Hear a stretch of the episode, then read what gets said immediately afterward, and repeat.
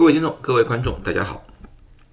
疫情至今，大家对于新冠这个病毒以及它的各种变异，甚至于它的治疗，都或多或少有一些了解。那么今天呢，我最主要谈谈一谈单抗药物。单抗药物呢，发展的历史是这个样子的。我们知道，当新冠这个病毒侵入到人体的时候，人体无法在第一时间产生足够的抗体。把这个病毒压制上去。由于个人的体质不同，有一些人的抗体产生的比较早，产生的比较多，比如说年轻人；但是有些人，举例说那个免疫能力低下的或者老人，他们产生的抗体就比较晚。那么就给了病毒在我们人体足够的时间，不断的复制自己，造成非常大的伤害啊。也就是说，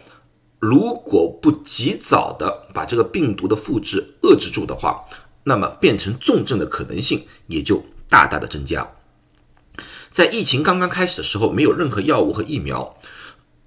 有一种疗法我们听说过，叫做康复者血清疗法，也就是把感染过新冠的康复的人的血液提取出来，因为在他们的血液里面存在着抗体，然后把这里面的血清分离出来，因为抗体最主要在血清里面。把这个抗体或者血清注入到刚刚患病的新冠患者体内，以帮助就是在患者产生自身抗体之前，给他们一点帮助，给他们一点抗体。这个当时是流行一段时间，好坏各有不同的说法。因为最主要的原因，当你从康复者体内提取血清的时候，你无法。量化到底有多少中和抗体存在于血清里面？有些人可能有很多中和抗体，有些人可能很少。不是每一个康复者体内的中和抗体都是一模一样的，这也就造成了治疗的效果有各种各样的不同。那么从这个基础之上的话，药厂又进入到了一种新的治疗方法，那么就是。单抗药物，单抗药物是这样子的，就从康复者血清里面把他们的中和抗体进行筛选，确定哪些中和抗体是有效的，哪些抗体没有中和的作用，然后再有作用的中和抗体里面发现最最有效的，或者说综合能力最强的。那个抗体把它单独分离出来，在药厂里面用生化的方式把它复制量化，也就是说，它一个瓶里面到底有多少的中和抗体，它可以有一个标准的定量。到那个时候，再注入到患者的体内，那就变成一种药物了，那就可以或者说比较容易进行观察，比较容易呃进行治疗的措施了。好，那么我花了这么一段时间说呢，也有这个道理，因为这个单抗药物呢，其实很多人早就听说过了。怎么样听说过了呢？在二零二零年的时候啊，二零二零年大概十一月、十二月份的时候，当时的呃总统，美国总统特朗普就患上了新冠。当时啊，很多媒体，包括中国的媒啊，就说了，特朗普用了一个。特效药，这个药呢，他们那时候就称为单克隆抗体鸡尾酒疗法，因为那时候经常大家说的是鸡尾酒疗法，其实就是一种单抗疗法。那时候呢，他用的那个公司叫叫 Regeneron 啊，Regeneron 呃，复生源吧，应该是你们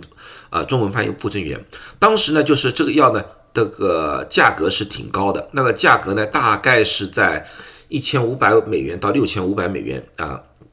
具体不清楚，因为那时候全部都是政府统一采购的，啊，当时的媒体就播送了，这个就是一个单抗治疗疗法，啊，然后呢，从中国的角度来说呢的话，又有一则新闻大家可能很熟悉，就是在去年的十二月份，就去年年底，二零二一年的年底，如果你们看微信、微博，你们保证会看到，就是说啊，清华大学和腾盛博药。研发了中国第一个国产的新冠特效药啊！你可以不打疫苗，你可以不吃药，只要到时候打一针，你就会好了。啊，他那时候也没具体说是就是单抗，其实这个特效药就是单抗药物来的。如果你们仔细看，它是腾盛博药、清华大学、深圳第三人民医院所研发的新冠综合抗体的药物啊，就是一种单抗药物来的，同一个性质来的啊。但是呢，由于自媒体的这么一说，而且说的不完全正确，造成了呢大家有一个误解，就是说啊，我不打疫苗都可以，我只要用这个药就行了啊。这个里面就是非专业的。呃，自媒体啊，在这种方面一播送的时候，往往起了一个反效果啊，因为他们说的呢有依据吗？有啊，但是你一定要把这个称为特效药，鸡尾酒疗法绝对不是特效药啊，鸡尾酒疗法也有它里面的一些局限。那么，因为好多人现在有人在问我，哎，这个特效药中国国内在用吗？美国在用吗？到底是怎么一回事情啊？为什么我没听说上海在用啊？那么我具体的和大家分享，呃，分析一下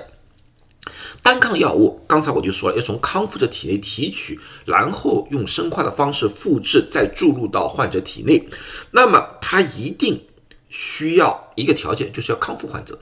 所以他们用那个康复患者的血清，保证是要一段时间了。而现在的新冠的病毒基本上。每三五个月就会有一个比较强烈的新的变异种出来，那么从前面的患者体内提取的抗体，哪怕复制之后，可能对于新一波的疫情可能没有什么作用。啊，这个我有没有依据呢？有一个非常明显的依据，因为在 Delta。啊，就是去年七月份，Delta 在美国肆虐的时候，美国那时候有四种单抗药物，有四种单抗药物。但是到了十二月份，奥密克戎一出现的时候，FDA 马上就说这两种单抗药物无效，对于这个变异无效。那时候就整个美国只有两种单抗药物，而就在上个星期，由于现在的奥密克戎从奥密克戎的 BA one 变成了 BA two，这个 Strovibet 这个单抗药物也被 FDA 说对于新的这个没用了，所以现在美国只有一种单抗药物针对于奥密克戎的 BA two 啊，所以 FDA 一直在观察这个事情，因为他们知道这个新冠单抗药物有这一方面的局限性。那么看看中国，中国这个是在十二月份啊推出来的。当时的情况之下的话，当时情况之下，它的最主要的三期临床数据到 Delta 就结束了，没有奥密奥密克戎。所以呢，它不但向中国的药管局，也向 FDA 提出了紧急使用的申申请。啊，FDA 呢，当时也就是要求他们提供对于奥密克戎的效果的数据，啊，呃，他们大概是在十二月底的时候，在用新闻发布会的形式说这个单抗对于奥密克戎是有效的，但是我查阅了所有的资料，我现在没有看到他们所发表的，呃。医疗的那个论文我没法没有看到，那但是他们完全有可能把这个数据提交给了药管局，因为中国药管局呢在很快的速度把这个单克隆抗体给批准了，作为中国治疗新冠的一个药物来的，啊，但是他在新冠的第九版诊疗方案里面也说得很清楚，他说呢，阿米克隆的传播力强于 Delta，致病率有所减少，但可能降低一些单克隆抗体药物对其综合作用，所以，啊，中国的专家方面也很了解这个有可能会出现，啊，但是呢，至今为止，药厂还是说对奥密克戎有帮助，嗯，但是这个二这个药物并不是所有人都可以使用的，像美国一样，他们标准是一样的，就是说，一就是你患病之后有可能。会进展为重症的那些人，那么是哪些人啊？就是有基础疾病的人，啊，老人他们才会使用这种单抗药物，而不是普通人。那么什么时候使用呢？就是说还没有变成重症的时候。那么按照中国现在的标准的话，就是在